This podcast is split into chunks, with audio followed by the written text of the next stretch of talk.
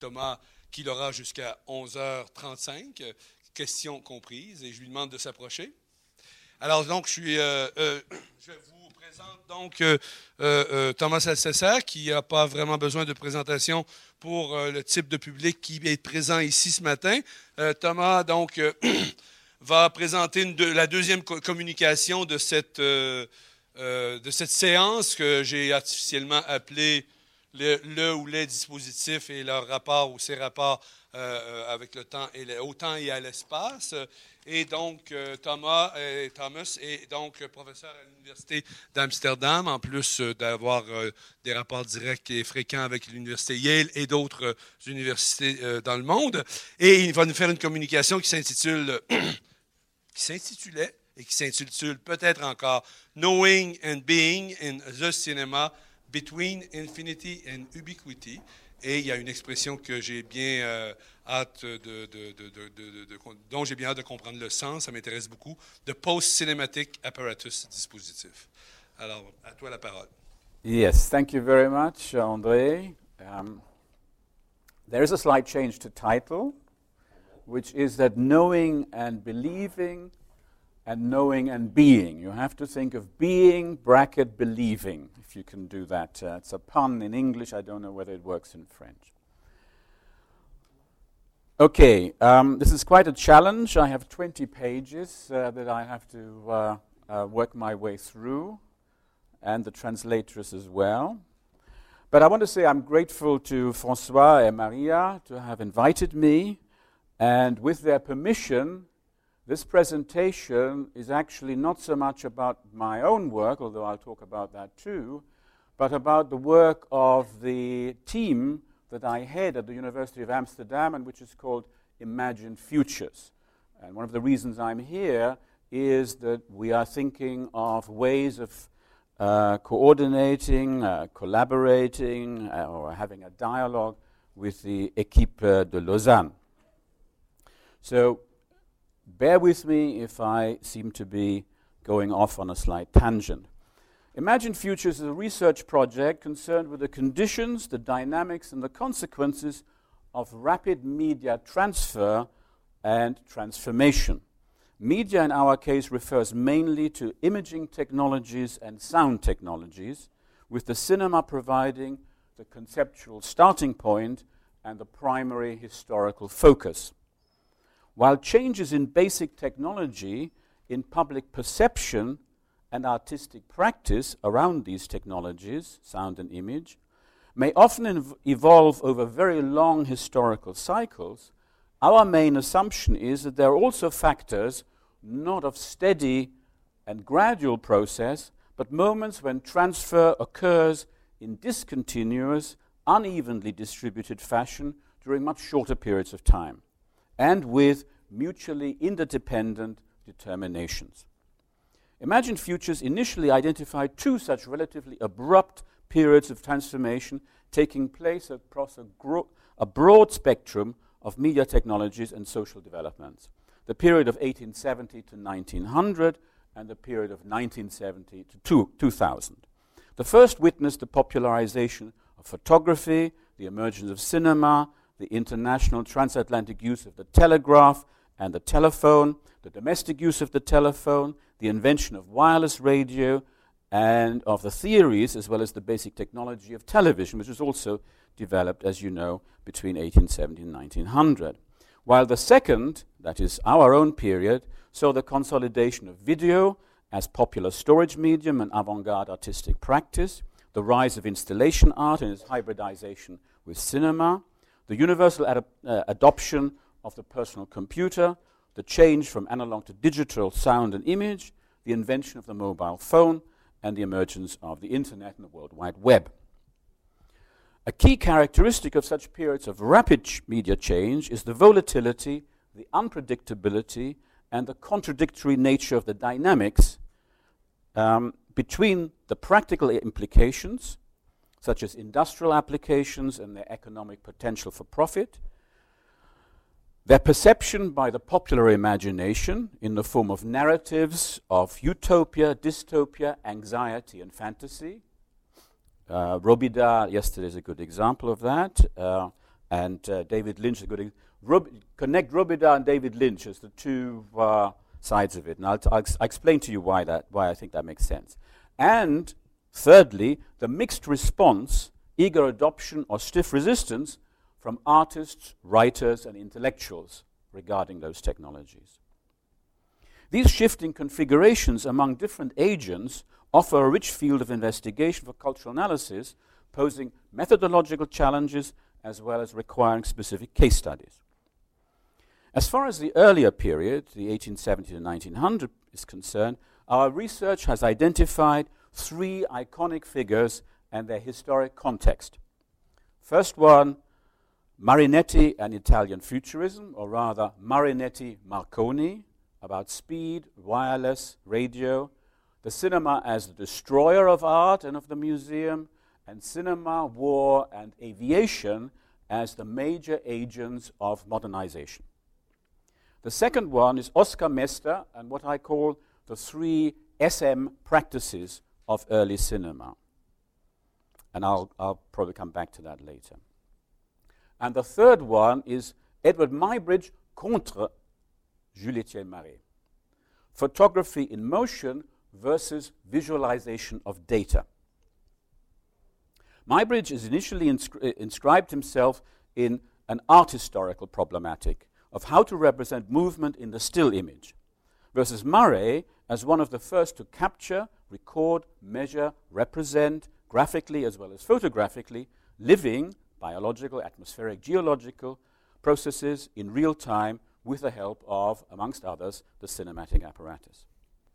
Finally, our overall project is driven by another consideration, which may or may not be shared by the Lausanne Initiative. I think the others, the ones I've just mentioned, are very congruent. We do not see the need nor the wisdom of cutting the history or theory of the cinema in half by accepting as fundamental the break between photographic and post photographic cinema, or to endorse the much discussed death of cinema. No more than in earlier times when such a break was posited and other deaths of the cinema were announced, notably with the coming of sound or the emergence of television, do we believe that a new technology introduced in one specific area of what is always a constellation of overlapping, mutually amplifying, but also mutually interfering dispositives causes radical change by itself, although we do believe that such an apparent rupture is always a welcome opportunity to revive one's habitual ways of thinking and to test one's implicit assumptions. So, to support our line of thinking, we are undertaking a double revisionism. One that we call media archaeology, i.e., an investigation of the so called origins of the cinema, pre cinema, and the different elements of the cinematic apparatus. Archaeology of the camera, we have somebody working on the archaeology of the camera, archaeology of screen and frame, archaeology of projection and transparency, and archaeology of motion and stillness, and those things that uh, you are very familiar with. The second revisionism is of a more theoretical and conceptual kind, where we reread key thinkers on the cinema Bazin, Kracauer, Balázs, Arnheim, Eisenstein, Epstein, in order to recover a more holistic view of the cinema. Whether that holism is based on the notion of Gesamtkunstwerk, the Wagnerian heritage, or of anti art, which is the avant garde heritage.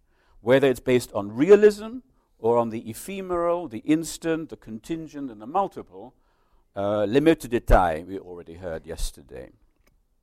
In short, our second revisionism tries to restate the concepts of relevance in our field in the light of the present, as classic texts have always to be reread, to op- be opened up, and placed in a wider conceptual network. This wider network is the one we are collectively proposing to elaborate in our group and even if so far we have refrained from giving it a specific name, we do think we have an idea of what it might entail and include. To this extent, although we do not make it central to our research, we are sympathetic to the idea of reinvestigating the concept of dispositif. But as I shall argue in my paper, some of the implications of our research lead us into areas where we think we may have to question the continuing centrality of the term dispositif, at least as it's currently understood in the Anglo Saxon version as the cinematic apparatus. One of the starting points of our research has been to look once more at the particular ocular specular arrangement which goes by the name of apparatus, and at, and at that the theoretical elaboration it has received in the writing of Kuntzel, Thierry Kuntzel, Jean-Luc Baudry, Christian Metz, Stephen Heath, Daniel Dayan, and others, also known as screen theory after the journal that promoted apparatus theory most actively in the US and the UK. But rather than enter into the sometimes fierce polemics that apparatus theory gave rise, rise to in the US in the 1980s, articles by Noel Carroll, David Bordwell, or Richard Allen, we've been interested in retracing the conceptual steps that have led to this apparatus theory becoming predicated on the laws of the Central Renaissance perspective, on a Cartesian subject object split, on the rigidly fixed geometrical arrangement it assumes, and finally on the model of Plato's cave and Freudian unconscious. Given these different, heterogeneous, and in many ways even counterintuitive, and some may say arbitrary enabling conditions of the cinema, and the fact that apparatus theory became widely espoused, adopted, at precisely the point in time when the viewing conditions it predicated for this cinema effect to occur were rapidly becoming obsolete, or at least minoritarian in practice, because more and more films in the 70s and 80s were being watched no longer in the cinema projected on a big screen, but on television or via the video recorder. So the question poses itself, given this obsolescence of the theory at the point of its articulation, why was this theory so successful? Or should we say, why was it so symptomatically necessary? What Baudry elaborated, especially in his second article on Le Dispositif, beyond the well known idea that the optical principles on which the cinema, both camera and projector, were built favored the central perspective of Renaissance painting, was the alignment of this technical apparatus camera eye, projection beam, auditorium space, spectator eye, and screen with the psychic apparatus as described by Freud and later elaborated by Lacan in such a way that it was no longer a mere metaphor film is like a dream or film is like the unconscious, but that the alignment, this particular alignment, elided, suppressed, and made invisible the differences between the functioning of the cinematic apparatus and the psychic dispositif, with all manner of far reaching and at the first time, sight not at all cinematic implications or consequences. For instance, Baudry derived not only a major ideological charge against the cinema, that it was idealist and bourgeois, but also an argument about how to break its spell, how to make the differences once more telling, perceptible, and cognitively apprehensible, referring back to man with a mu- movie camera as the paradigmatic avant garde effort to render the apparatus visible in the production of sense and in the reproduction of this reality effect. Baudry's apparatus was itself fixed, fixated, one should say. Some argued that he'd misunderstood Francastel on perspective. Others maintained, as Gilles Deleuze would do in the 80s, that cinema is movement before it is fixed frame. Hubert Damisch, among the art historians, was one of the critics of this particular genealogy. Uh, and indeed, Jonathan Crary, in his Techniques of the Observer, proposed a rather different genealogy of vision and visuality for the 19th century, documenting the importance in popular culture as well as in science of vision as bodily sensation rather than pure Newtonian physics or optics. Crary drew on Goethe and Helmholtz, for instance. Our own media archaeological deconstruction of apparatus theory has taken a slightly different turn. For instance, I published an article on Freud's own media theory by looking, in line with a number of other writers, including Jacques uh, Derrida and Thierry Kuntzel, at his famous essay on the mystic writing pad. I argued that Freud's own theory of memory made a clear distinction between the perceptual part of the psychic apparatus, the optical acoustic part of consciousness, if you like, and the storage and processing part, the recording and encoding apparatus, which Baudry had either ignored or uh, conflated.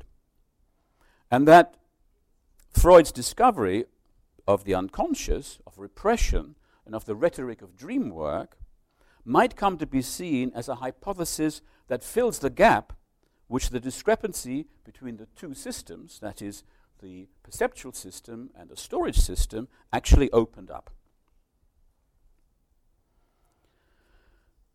In short, I try to understand the Wunderblock, the mystic writing pad, as giving us a potential model for comprehending an element of the cinematic apparatus that is not dependent either on the visible nor refers back to the geometry of representation of Renaissance painting, but points instead to inscription, to trace, and even towards data management, using both narrative and nonlinear programming. That's the great thing about dream work. It uses both narrative and nonlinear programming as a form of data management.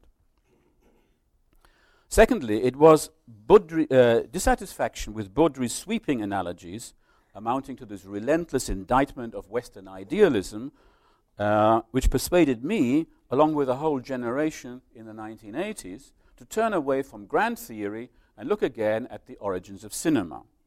The key figure here is not Baudry, but Noel Burch, who played an important mediating role between the originally Paris based writers on apparatus theory, its adoption by the London film circles around screen, and the New York avant garde, where filmmakers like Ken Jacobs, with Tom Tom the Piper's Son, Paul Sharits, Ernie Gehr, Malcolm Le Grice, and Noel Burch himself in a film called Correction Please, were also interested in deconstructing the classical narrative cinema of illusionism, but by pointing to a, the different practice of early cinema as well as challenging the notion of Renaissance perspective and Aristotelian narrative. For my part, I wrote an essay on the Lumiere brothers in those days, where I tried to show how their particular way of staging scenes was not only carefully choreographed and rehearsed, an argument also made by others such as Marshall Deutelbaum, as well as more magical to its first audiences in the divide documentary fantasy Lumiere Méliès led one to believe, the key point made by Tom Gunning in his Aesthetics of Astonishment. I wanted to suggest that there might be a missing link, or what I called a dog that didn't bark, namely the Lumiere's extensive experience as photographers and as entrepreneurs with stereoscopy, its vast proliferation both for private viewing and public display. Without factoring in this particular parallax way of seeing, whose illusionism is not so much optical as it is cognitive, crucial elements of the Lumiere mise en scène, such as their often horizontal division of the screen or their many kinds of symmetries, could not be fully understood. As with other aspects of 19th century visual culture, such as panoramas and dioramas, we were also missing a possible link to, between pre cinema and today's 3D displays in architecture, in design, but also in popular entertainment applications. Let me retain four main points of my or three main, points of my argument so far. First, as a theoretical construction with philosophical presupposition, classic apparatus theory is a polemic against realism idealism. Its critical thrust was directed against Bazinian notions of realism in the cinema, window on the world, and by extension wanted to critique the endemic idealism inherent in Western models of representation, putting in place a new materialism. Yet the psychoanalytic ramifications of the apparatus led in turn to a critique of Baudry's critique, as well as of the avant garde's critique, namely feminist interventions, such as those by Jacqueline Rose, Constance Penley, Mary Ann Doane, and Joan Copjec, all pointing out that this new materialism amounted to a fetishization of the apparatus, of the technology, and of the physical properties of the film strip. Whether they critiqued mainstream cinema or promoted the avant garde. The structuralist materialists and apparatus theorists had constructed, according to the feminists, a kind of bachelor machine, machine célibataire, a material prosthesis, whose aim it was, even in its critical deconstructions of idealism, to disavow sexual difference, and thus to avoid the threat of castration. For feminists, the materialism claimed for the dispositif was itself a cover up a disavowal of an even more fundamental lack, an absence, which the invocation of the apparatus, especially in its radical form as practiced by the avant garde, with its obsession with material traces, dust particles, scratches, sprocket holes, overexposure, single frames, optical printing, and so on, was designed to disguise or to compensate against the priority of the apparatus put forward in order to ward off the anxiety machine of sexual difference, feminist theorists used apparatus theory to rethink the psychic dimension of the cinema, uh, fantasy, all kinds of other aspects, but also pointing out that its primary function was the task of stabilizing the male ego and thus work on behalf of patriarchy. The lesson that I retain from this uh, critique of a critique is that it cannot be our purpose to base ourselves solely on a certain technology and construct around it a new dispositif. Dispositif cinema, dispositif photo photography, dispositif video, dispositif television, dispositif telephone, and so on and so forth. Identifying the term dispositif with special technologies would imply a gesture in the direction of something having consequences. If, as in my case, I'm interested in understanding the place of cinema in a digital environment as well, that is our Episteme 2000, then what is needed is a way of thinking that can identify constitutive parts of the classic dispositif and to transfer and translate them, not into the properties of a particular technology, but be it photographic, video, or digital, but what we need to is to find a different level of generality or abstraction for there to be a useful comparison. I then skip, uh, because I'm talking about three attempts, Edward Branigan's book, Projecting a Camera, Sean Cubitt's The Cinema Effect, and Lev Manovich's The Language of New Media. None of them use the word dispositif, but their efforts are consonant with resituating apparatus theory, still valuable, this is my main point, still valuable and indispensable as a reference point because I still believe it was the first attempt at a comprehensive theoretical philosophical articulation uh, of the cinema. Another way to generalize would be to say that the dispositif of the kind we're interested in is predicated on three elements working together. It implies a spatial extension, it involves a temporal register, and it has a subjective dimension. Or one could specify that a dispositif must entail a medium, a material support, most often a combination of technologies, an image, that is a representation, including a sound representation, and a spectator, capable of being solicited, subjectified, whether that's miscognition, disavowal, blah, blah, whether addressed via interpellation or cognitively engaged. In other words, I don't make it at this point any difference between the way in which that particular spectator is then theorized, which is the main debate uh, uh, amongst those pro and against the apparatus, was in the 70s and 80s. This, what I'm just proposing, is close uh, to a definition used by Hans Belting when, from the perspective of post art history, he argues for a new approach to iconology as part of what he calls his image anthropology.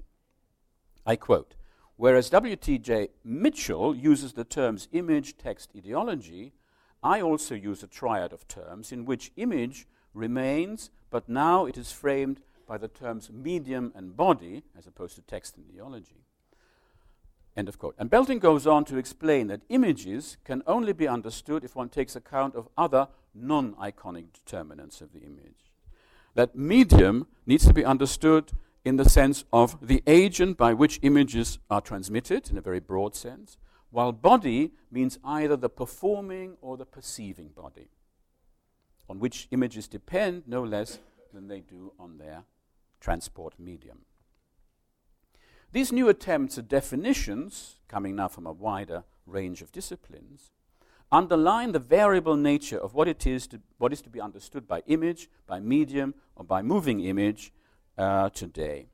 On the other hand, in Belting's definition, the term framed seems to me problematic in two respects. It brings back the picture frame, and thus the picture, uh, as opposed to the image. And secondly, it is a static geometrical term, when what is required is more likely a term that can encompass processual, time based phenomena that are in flux.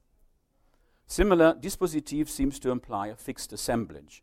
On the other hand, Belting's definition of the body as performing and perceiving is clearly in line with major trends also in film studies, where agency is now being applied to characters within the fiction and to spectators, viewers, users, but also to objects and machines. In other words, I am moving from spectator to agents as the term that I think, or something, or agency as a term that we may need. This brings me to my third general point. The debate about the dispositif and by extension about apparatus theory takes for granted that the theory of the cinema is above all a matter of epistemology. Cinema as a source of knowledge. Any theory of cinema is by definition epistemological when it asks how we know what we know about the cinema, or in the words of Christian Metz, the object of film theory is to understand how films are understood. Famous phrase. But could it be that some of the difficulties and deadlocks of film theory at its present conjuncture, in the Anglo American world, cognitivists on one side, phenomenologists on the other, each having little interest in cultural studies, which ignores them both, are due in part to an exclusive and often enough insufficiently reflected assumption of the cinema as a matter of epistemology, of expecting the cinema to be related to knowledge as truth, or of having to do with evidence and ocular verification, but mainly in a negative mode, critiquing films for failing to live up to this presumption, i.e., of pretending to realism, of deceiving the viewer, of providing simulacra, of equating scoptophilia with epistemophilia, or, in the discourse of constructivism and cultural studies, of presenting ideologically biased, stereotypical representations of certain groups of people, minorities, gays, women, blacks, and so on. This has led to such excessively negative estimations of the cinema that one can speak of a veritable cinephobe tendency in film studies, almost entirely ignoring any possible aesthetic value that mere appearance or the so called illusion of presence might have or might have had. To sum up this part, the key problems of apparatus theory are its heavy reliance on a particular geometry of representation, Second, it's taking a historically contingent viewing situations as constitutive. And thirdly, its ultimate acceptance of an implicit subject object division, even when it critiques Renaissance perspective as illusionist. On the other hand, we think the conceptual effort which went into its initial elaboration and its subsequent critique are, along with Bazin, foundational for our discipline. There's no way around it. So, one of the tasks of our revisionist theoretical approach was to reflect quite fundamentally about the, what the cinema is, what the cinema was, and to try to make some very broad and general distinctions. We have, for the sake of clarification, differentiated between what we call anthropological theories of the cinema. And these comprise a wide range of views, including Bazin's ideas about the cinema as bodily imprint of the dead, with his reference to mummies, the Turin shroud, plaster casts, and other forms of effigies. It also encompasses Walter Benjamin's theory about the cinema and modernity, of the optical unconscious, and his notion that cinema trains the senses in order for us to cope with the shock, uh, with the shock and trauma of modern urban life.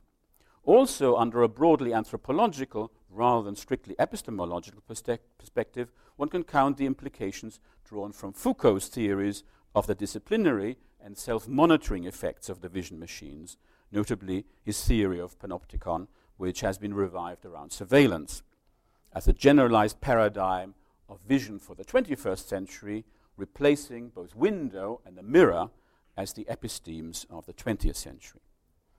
A second type of theory would be epistemological, but now seen as only one aspect of a more generally philosophical approach to the cinema, which ranges from phenomenological theories to epistemological ones, and also includes various ontologies of the cinema, as attributed, maybe wrongly, to Bazin, proclaimed by Stanley Cavell, or now imputed to Gilles Deleuze.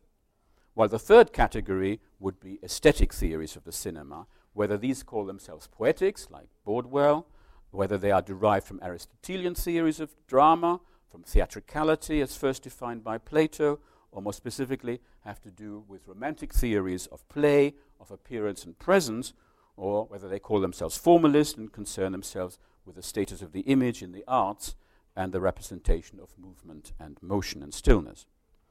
Such distinctions are obviously very rough and ready, especially since in most theories of the cinema that we are familiar with over the last 80 years or so, there is an overlap between epistemological and aesthetic categories, as in the different theories of realism, or in the different ideological critiques where epistemological questions and anthropological concerns are not easy to keep apart. But the advantage of making such distinctions at all is that they allow one to look once more at all the existing theories in light of present concerns and not having to reject or dismiss any of them out of hand. They can be productively reread, we think, for how they formulate their problems, even if one does not agree with their answers. But they also avoid the dialogue of the deaf or the non dialogue, as one currently sees it in film studies, with the polarization, the ghettoization uh, that I already mentioned. Now, returning to early cinema. Assuming one is indeed focused on epistemological questions, as uh, the uh, Lausanne equipe uh, seems to be, then the turn to early cinema is of special importance and relevance, and we've had lots of examples of that. Besides documenting the entertainment uses of the cinematograph in the urban environment of evolving modernity, what I would call the anthropological aspect, and identifying, uh, identifying a, a different aesthetics, whether we call them with Burch primitive mode of representation or with Gunning and Gaudreault cinema of attractions, early cinema allows one to recover an epistemological drive.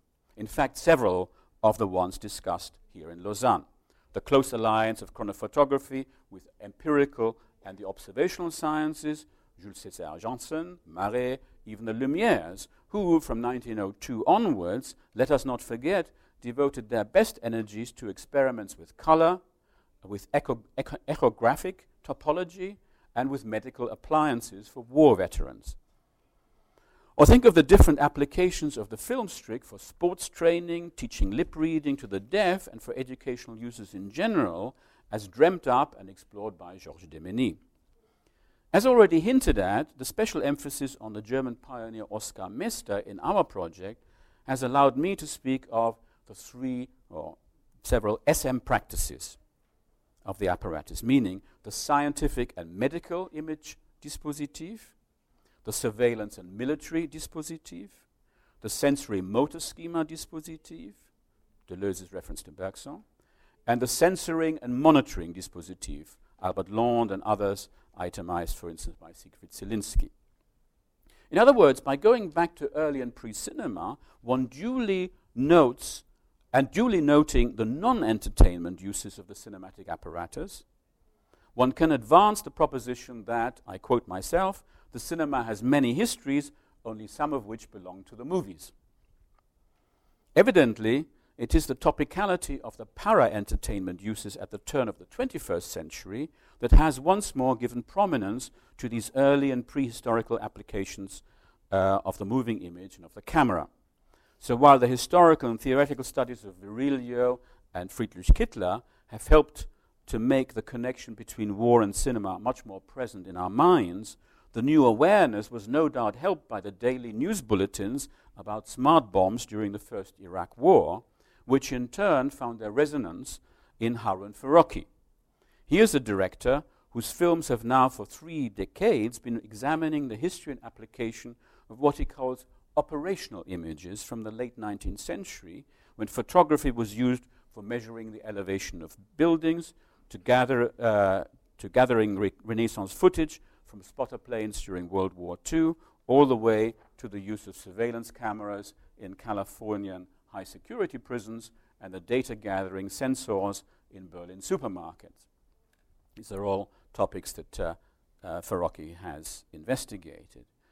In particular, Farocki's con connection of hand, eye, and machine are exemplary in showing what part of the cinematic dispositif the filmmaker shares with the various industrial uses of the moving image. In this sense, Farocki is returning to Muybridge and his time and motion studies, to which his own researches into social routines, stress tests, and the service industry retraining exercises provide a contemporary update. New media, media theories, on the other hand, can benefit from another look at Marey, as we saw here as well, if one sees the latter's work as part of the archaeology that's what I call data visualization and pattern recognition, which is beginning to get close consideration, not just in the analysis of surveillance footage, but also among film scholars who are not happy with phenomenology or gestalt theories, nor uh, hardcore cognitivists.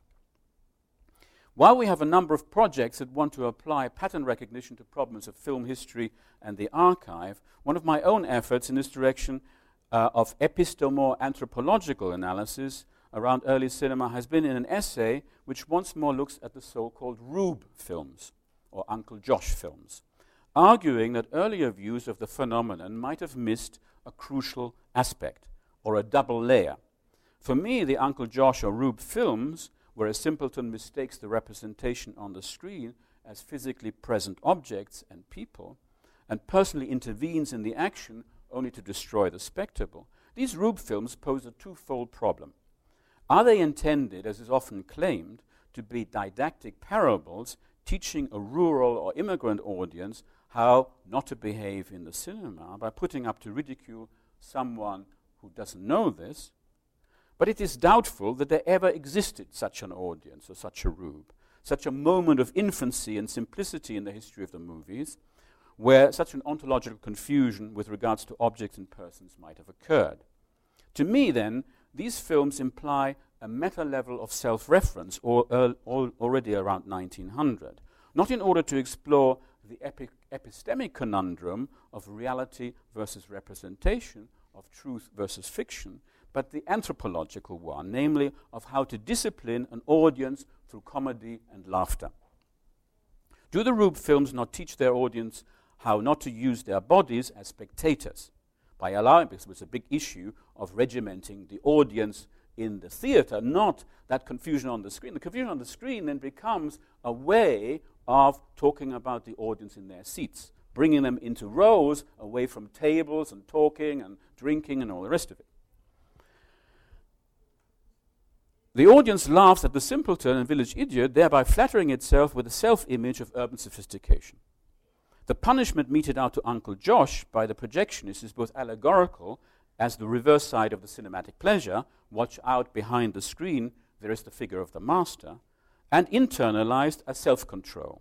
In the cinema, as elsewhere in the modern world of display of commodities and the self display of bodies, the rule is you may look, but don't touch. In a further twist, I then argue that the figure of the Rube has returned and reappears in our contemporary media world, but now as the incarnation of the visitor user, not in the cinema, but in the gallery space and also on the internet.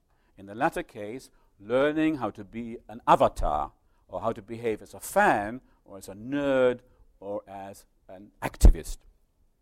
The same ambivalence applies to the museum, where visitors no longer know how to respond when confronted with, say, video installation art. Under the regime of relational aesthetics, the visitor's role is destabilized by works that are like an enigmatic appliance or a gadget, but without the instruction manual. They invite participation or require a special mental act for their comprehension or completion, while giving little or no overt clue about how they want to be understood, i.e., where the epistemological aspect seems, on the one hand, like a lure or a tease, an invitation to more ludic forms of engagement. But on the other hand, it implies a reflexive turn that is epistemic in intent. So, in other words, it is epistemic and anthropological in my terms. In fact, there is now a general uncertainty about what role to play as spectators in the art world, just as there is in the media world of television and video games. Are we witnesses or bystanders? Are we players or users? Are we observers or dupes? Dupes, rubes inadvertently delivering data to machine archives, which is what we do on the net. My return of the rube would thus be a specific, or if you like, situated instance of the more general and generally productive problematic category of agency, which, as André Gaudreault pointed out in early cinema, can be uh, understood as, am I getting this? Agitant et agité. Voilà. Agissant et agité. Voilà. Temporality and time economics thus raise a further dimension in our consideration of the apparatus, which conveniently leads us to reinvestigate the aesthetic theories of the cinema, albeit around one specific manifestation, the cinema and the moving image in, and in the scene of contemporary art, where the cinema now seems to have a permanent place, however productively problematic this place in practice appears. Now, Viva has already done a lot of my job uh, just uh, a little bit, uh, little time ago, so let me see whether I can skip some of this um, and uh, move to the point that uh, actually distinguishes my approach from that of Viva. However easy it is uh, to project a film inside a gallery with just a few mobile walls and lots of dark fabric, the museum is, after all, no cinema, and the cinema is no museum, mainly because of the different time economies, which oblige the viewer in the museum to sample a film, rather than make it an occasion for a night out at the movies. Time is thus one of the reasons why cinema and museum constitute two quite distinct and in the past often mutually exclusive dispositives. In other words, whereas Viva has been talking about the attraction part, I'm now talking about the temporality. I now skip uh, a long section where I talk about uh, how uh, the, both the museum and the cinema are different dispositives around uh, spectator, you know, mobile, immobile, etc., etc., something that's fairly well known. Um, so let me see whether I can. Okay, now maybe there's one thing that. Yes, the difference of these vectors. Um, for instance, I call about, talk about Bazin's famously uh, famous distinction between centrifugal cinema frame and centripetal painting frame.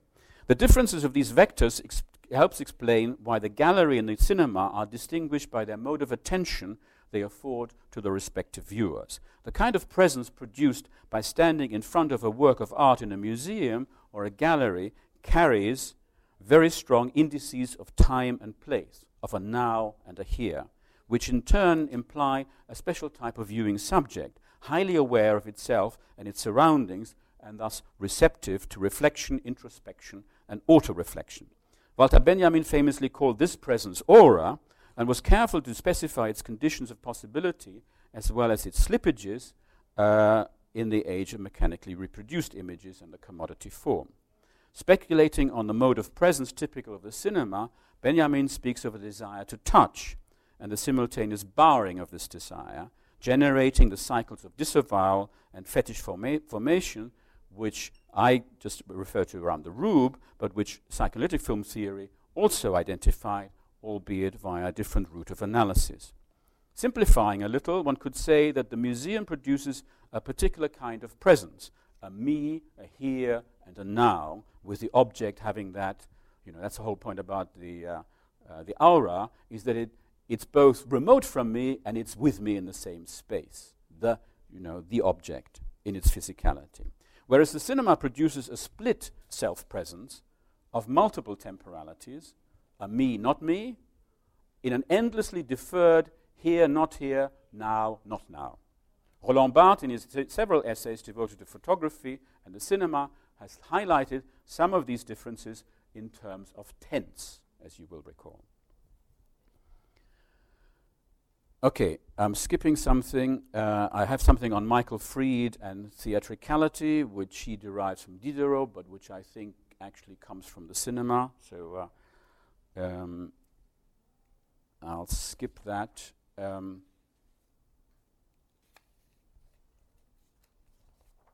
and yes. Okay. The black box and the white cube are thus, strictly speaking, no longer either an op oppositional or a complementary pair. Their similarities and differences come into play at another level of generality that exceeds both types of dispositif to generate a new set of parameters and taxonomies. What, for instance, is the status of projection now that the moving image is mostly digital, where the notion of light means something quite different? In what sense can we still speak of light cone and scopic vision, cinema, versus diffused light and ambient vision, the museum. Instead, we would have to stress the different forms of luminosity and transparency, and to re examine familiar genealogies. Traditionally, a tenuous line, very tenuous, of continuity nonetheless, could be drawn from the light sensitive silver salts of photography to the electrons hitting the cathode ray tube and from the vertical scan lines of a television set to the pixel grid of the digital image. Many people have tried to create that continuity across the apparent breaks in, in basic technology. In the sense that in each case, a surface is impacted which leaves an arrangement of traces or a pattern of particles that we call an image. At the same time, a radical break is posited between photographic index and digital code, which, as, you, as I said, we try to avoid. Yet arguably, at least as fundamental a break occurred in the switch from luminosity through transparency, which still photography and the cinema have in common, to luminosity achieved through refraction, through opacity, and through saturation. In this respect, the opacity of the digital pixel is closer to the opacity of pigment in painting than either is to photography, leading to the many, admittedly also misleading, painterly metaphors you find when people describe or advertise computer generated imaging, proce image processing software. But, but, most crucially, this is again, I'm skipping a little bit. Most crucially, an installation, especially one involving the moving image, has a particular relation to time and temporality, in the sense that most such installations introduce, introduce a structural non alignment between their own temporality and that of the spectator's time economy uh, of the gallery visit, thereby producing typical effects of subjectification, for instance, the anxiety of missing the crucial moment, or the potential conflict between curiosity and boredom when you're confronted with a video which advertises itself with a duration between half an hour and five hours.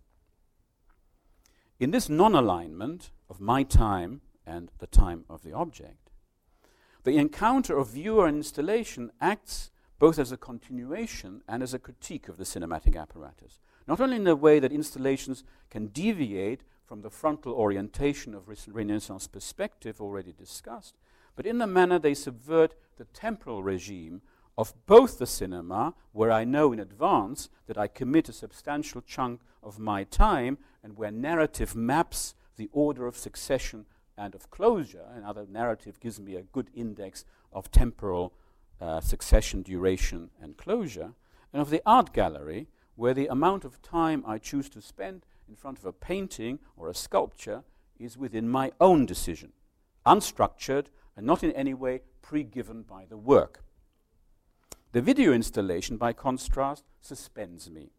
I wait for the proverbial second shoe to drop, for the unique moment of rupture. I attach myself or I fantasize para or proto narrative elements into uh, a video uh, installation. I experience a configuration of time space which puts me in a different relation to self perception and body awareness. No longer the kairos or chronos of linear narrative, but an unpulsed time of the too much and not enough. Elements that appear to my eyes as contiguous in space in an installation may have to be read as successive in time or vice versa. Their succession has to be retroactively reconstructed in spatial terms. In any case, there is no longer a norm by which to measure the deviations, the extremes, or excesses, while any sense of the work's overall shape and extension necessarily escape me, forcing a radical reconsideration of the relation between fragment and totality, so crucial to Western aesthetics, but also to the cinema. Think of montage and editing as well as challenging any notion of spatial capture or spatial closure, even though the black box mimics the darkened movie theater. Yet, in some ways, this anxiety of the too much, not enough, turned into an aesthetic effect, is reminiscent of one of the panic discourses in early cinema, when movie theaters switched from short programs to full length features. And doctors warned about eye strain, physiological damage, and nervous disorders resulting from watching a continuous action on the screen. The detour via the museum and art installation has been necessary in order to explain why I think the term dispositif might be problematic for the task that our research in Amsterdam sets itself. With the emphasis now on temporality, on process, on relationality, on contact and encounter, the traditional definition of dispositif or apparatus seems both too geometrically fixed and too epistemologically vague, while nonetheless keeping the subject in a Foucauldian disciplinary libidinal double bind. Again, let me see whether I can skip a little bit. I then have a section where I talk about, because I'm now saying, is there anything else we can use beside dispositif, a term? I discuss interface, and I discuss Lev Manovich's attempt to introduce interface as a term. but I, I want to move on to something else. The question, the question that concerns me is under what circumstances or conditions, be they cultural, historical, technologically industrial, or aesthetic formal, is it conceivable that the moving image no longer requires as its main support the particular form of time space agency we know as narrative, perhaps the most viable conjunction that these va variables have ever experienced or have articulated in Western thinking and art practice. So, is it possible to think of the moving image no longer requiring narrative as its time space agency support while still managing to establish a coherent world, which is to say, turn an, an event, a singular time space occurrence, into an experience, addressing a spectator in his or her here and now. Is a time space continuum possible that is differently organized it still accommodates the body and gives the impression of virtual presence, which is one of the cinema effects. What forms of indexicality, material link or pointer, what forms of iconicity, mimesis or resemblance, are available for the combination of sounds and images to credibly mark a here and now relating to a me? The answer often given is virtual reality, interactive game, immersive environment. But are these not merely attempts at relabeling something for which we, in film studies, film theory, already have a concept, namely diegesis. Etienne Souriau's term for a film's internal space-time coherence is diegesis. A film's world, in other words, organized in such a way that a spectator can believe in its reality as consistency. Not because she is duped or deluded, but because she understands and shares the rules and conventions. Supposing one extends the meaning of a diegesis to encompass time space ensembles other than films and literary texts, it then becomes a question of new diegetic boundaries, of what com combinations of space, place, time, and agency we encounter, and the degrees of belief, trust, and commitment we are willing to invest in their uh, presentation.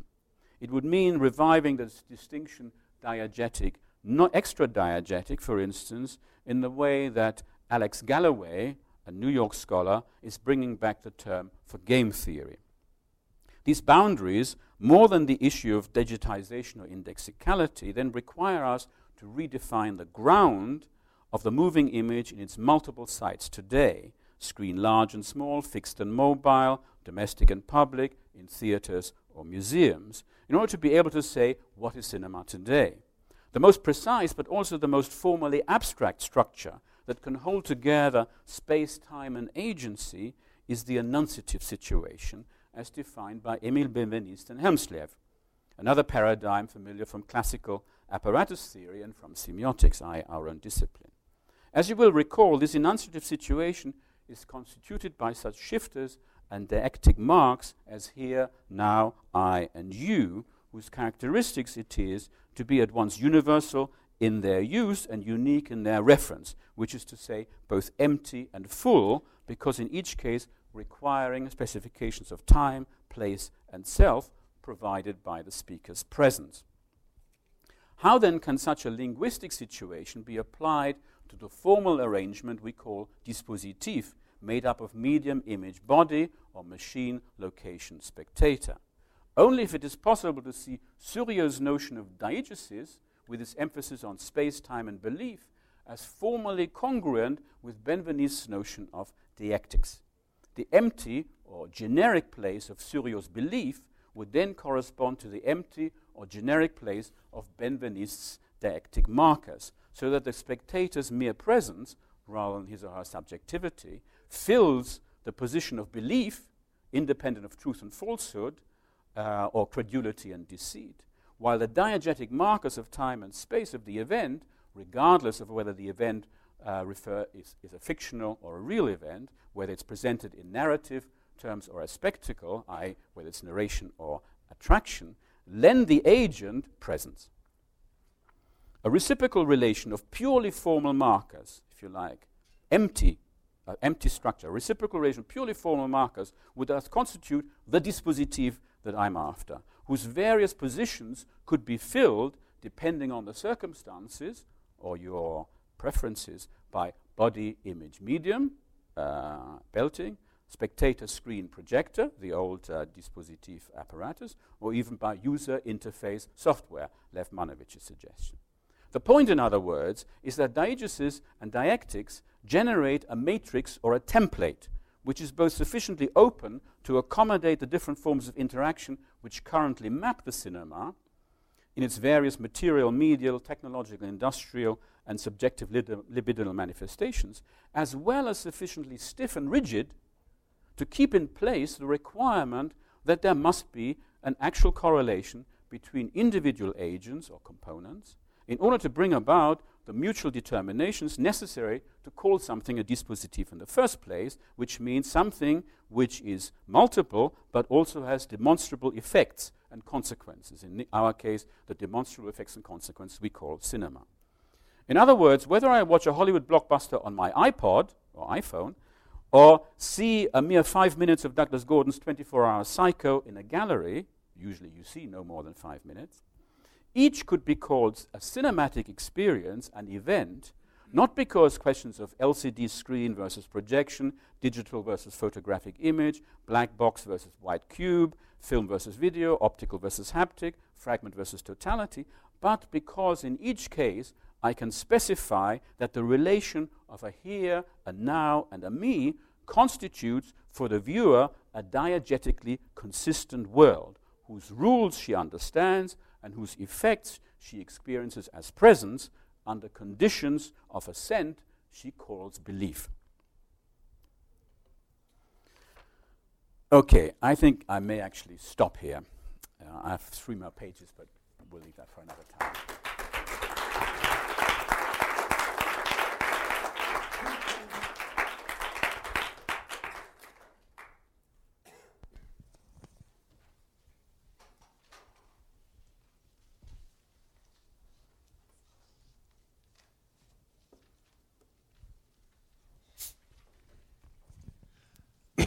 Merci beaucoup donc euh, de cette euh, communication euh, large qui brassait beaucoup de choses et qui nous a fait, qui a brassé même des siècles, qui nous a fait passer donc de l'épistémé 1900 à l'épistémé 2000.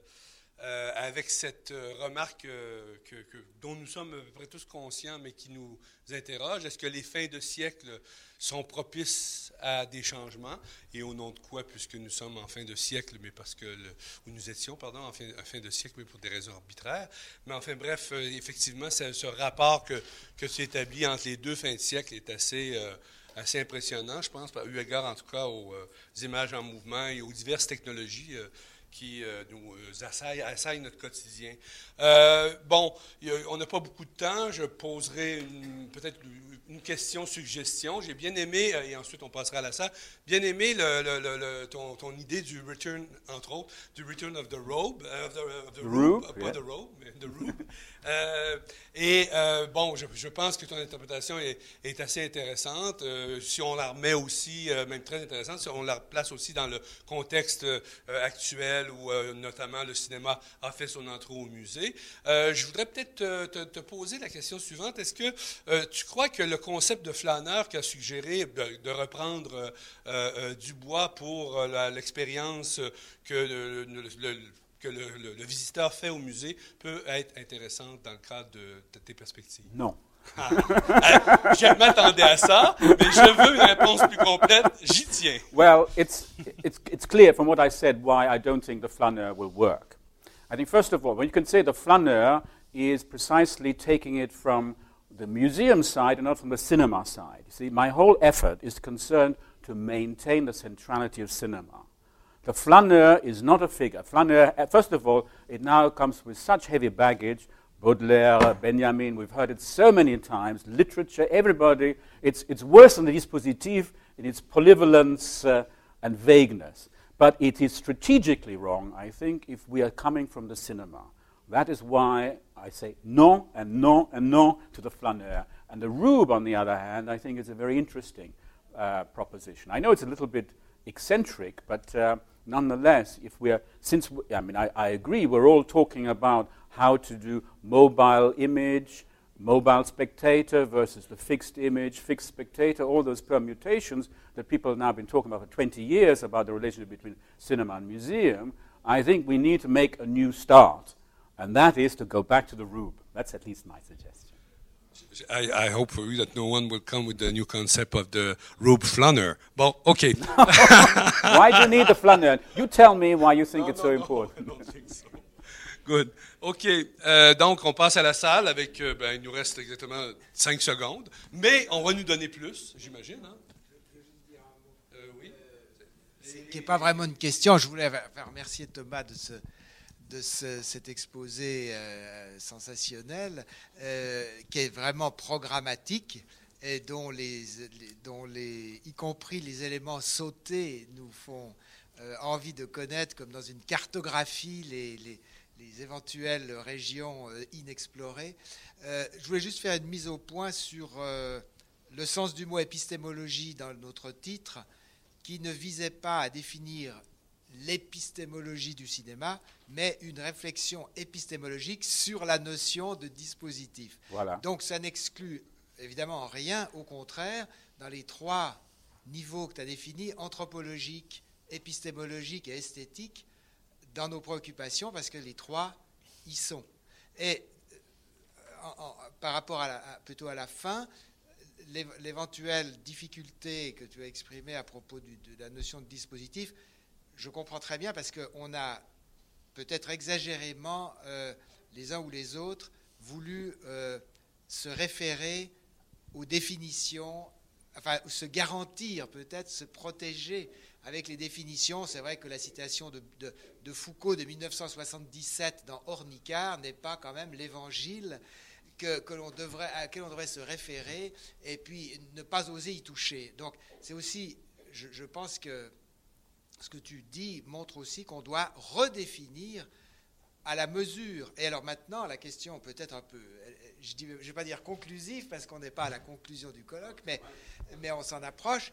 Euh, la, question conclusive qu'on aura quand même à, se poser, c'est euh, est-ce que, est que comme outil, il, est utile et, comment le redéfinir? Parce que, par exemple, je prends juste l'exemple Psycho 24 Hours euh, de, de, Gordon Douglas que tu as évoqué. On reste cinq minutes.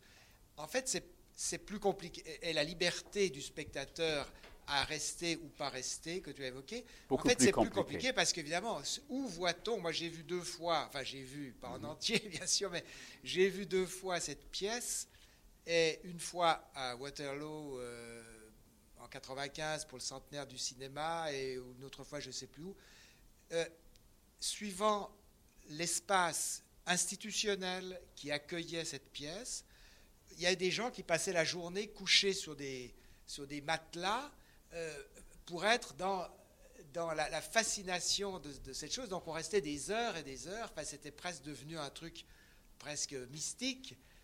Ou bien alors dans d'autres endroits, en effet, si c'est au centre Pompidou, euh, où on doit euh, circuler, alors on regarde, on voit un instant, on, on, part, etc. Donc là, on, on retrouve dispo, un dispositif, évidemment, au sens institution. Enfin, donc moi, je crois que dispositif yeah. voulant dire plusieurs éléments qui, qui, qui se combinent, etc. Voilà, Two points, very briefly. One is your second one. That's part of what I skipped, actually saying that that uh, 24-hour psycho is not only transgressive in terms of our own time regime, and putting down the mattresses is a recall of what Andy Warhol, you know, uh, sleep and uh, Empire State and so on. But uh, Douglas Gordon is also transgressive to the time regime of the museum itself because you can only show it if you show it even when the museum is closed. So those people, even if they go and all day, six o'clock, the man says, "Time's up. You've got to go." You see. So you don't you don't you don't solve the problem. You see, because that's what's so clever about it. It transgresses the institution and the subject. Now, your earlier point again, I have a little in my in the stuff that I skipped, a little argument with you about the Foucauldian uh, underpinning of your project, because it's one that we have also in Amsterdam bec between the Foucauldians on the one side and the uh, uh, how shall I say, the, the Alain Badiou, Jacques Rancière, and the Deleuzian faction. So I have to keep all this in place. But, but I understand what you said about you're not limited to the epistemological, but nonetheless, you know, for you, an ontology, which is also what I've been talking about, an ontology is underpinned by an episteme in the Foucauldian fashion, whereas some of us think about it the other way around. If you see what I mean. Merci. Euh, alors, où l'on apprend que le flanage est interdit dans les musées ou dans certains musées? Oui, Viva. Merci, je suis encore sous le choc. Alors, surtout de ce trou noir diégèse euh, où tout rentre et tout ressort mis en place, c'est incroyable. Bon, le, SM aussi, vraiment. Mais euh, durant, euh, durant toute la, la, deuxième partie de la présentation, moi, je pensais vraiment à Deep Play, de, de. Et j'aimerais penser si vous avez un corpus mental, parce qu'en fait, cinéma-musée en général, non, ça marche pas, euh, vous l'avez dit, mais quel type de corpus, à part 24 euh, Hour Psycho, vous a aidé à penser le système de cette manière? Je vois bien, c'est le côté Faroki plus que oui. le côté des machines qui m'intéresse moi. Mais à part Farocki, qu'est-ce But this, yeah, this is it. You see, there you have somebody who thinks post-narrative, because he's one of the avant-garde, never interested in narrative as such, or relatively little, finding a way. What I've said, you know, you have these. I don't know whether you know what deep play is. It's uh, it's an installation of 12, 18, 16 monitors, something like that, all showing all showing the, the, the uh, European Cup final between Italy and France. Oui, entre autres. Oui, oui, oui, oui, oui, et à, à New York et euh, un peu partout hein, maintenant. Euh, C'était déjà un classique. Um, and to, to deep play applies exactly what I was saying about the, in these installations. First of all, it's an attempt to have a continuous structure, have a world, if you like, the world of the match, without making it narrative. But because the different images are both simultaneous and successive, you don't know where to locate yourself either in a succession or in a contiguity. Because it's the same thing, you know, it's, it's horizontal and vertical, you know, horizontal and vertical, um, because of the different images. There are surveillance images, there are images of the television studio, that, that there's all the cameras that are used, there are diagram, dia- diagrams, there's like a Marey type uh, visualization of ball movements, frequency, etc. Et all the possible data that actually, and this is the interesting thing, these are all not things that he dreamt up or set up as experiments, these are actually all co present in a major match. So he was just showing us. So, in that sense, it is deservedly a classic because it answers exactly that. We have a diegesis. Mm-hmm. And we do also have, and since we know, we know the match, we're looking for Zidane. You know, when is he doing his headbutt? We're exactly that. It's two hours, and are we going to stay again to see the famous moment? No. But that is, you know, that tension, that anxiety about are we missing something? What are we getting? So we're getting an overload of data and information, the too much, but also not enough because we're not quite sure when are we, you know, we cannot, we no longer track our own tra- trajectory within our visit unless we stay for two hours. Uh, it's why I was thinking about this, but which other works for you? J'ai un trou de mémoire maintenant, okay. mais il y en a autre. Mais, non,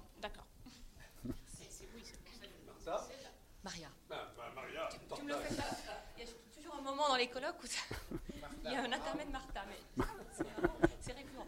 Ça va. Non. Merci. Merci Thomas, c'était passionnant. Et évidemment, je vais rejoindre un peu le, ce que disait François, mais dans cette perspective de, de, voir comment on peut travailler ensemble, parce que tout cela est extrêmement stimulant.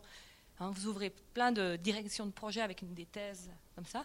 Alors, là où je vois une collection évidente, c'est euh, dans cette euh, tripartition récurrente dans les références time, place, self, et puis nous, spectateurs, nos trois systèmes, de représentation et dispositif. Donc on, a, on est déjà une approche du dispositif avec la matérialité et la représentation au spectateur qui est fondamentale, donc on peut s'accrocher. Et, euh, il m'est apparu quelque chose de très frappant, c'est que la manière de le traiter, vous avez souligné la question de la corrélation, qui me paraît, c'est pas forcément toujours souligné, je, vais en reparler tout à l'heure, et, et c'est dans cette corrélation il me semble qu'on pourra expliquer des choses et, non pas seulement en essayant de définir le sujet, ben, les théories du sujet, la représentation, les théories de la représentation, etc.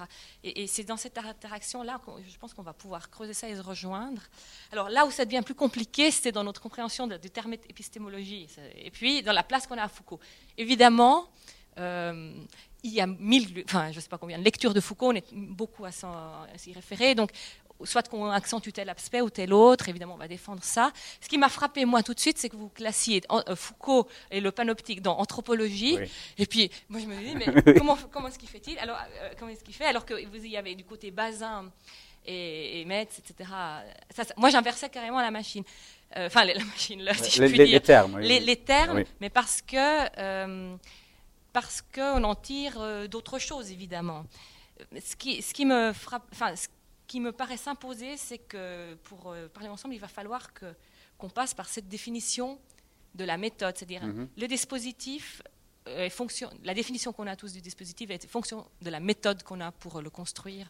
Et, peut-être un des moyens le, plus sûr, ça va mhm. être de, de creuser de bon les, quels sont les présupposés méthodologiques qu'on doit tous faire évidemment, mais si on le fait en commun, peut-être qu'on arrive euh, à peu importe finalement qu'on classe Foucault dans un et puis Foucault dans l'autre, si euh, on arrive à, dire ce qu'on retient de Foucault pour, euh, pour, pour le reconstruire, et ensuite on peut on peut, je ne veux pas développer plus parce qu'en en fait, ce que je vais dire tout à l'heure, c'est une proposition qui sera la mienne singulière et qui va interagir justement avec ça. Oui, je me permets de citer euh, une phrase que je n'ai pas prononcée. Hein. Um, notably, uh, around uh, early cinema and around cinema museum, I propose a different set of parameters and priorities that might inform our definition of the dispositif. Like you, I want to hang on to the dispositif because of that correlation and, and we don't take them apart in which notions of time, space, and agency, of diegesis, dialectics, and enunciative situation, as well as of belief, appearance, and presence, play just as great a role as voir, savoir, pouvoir.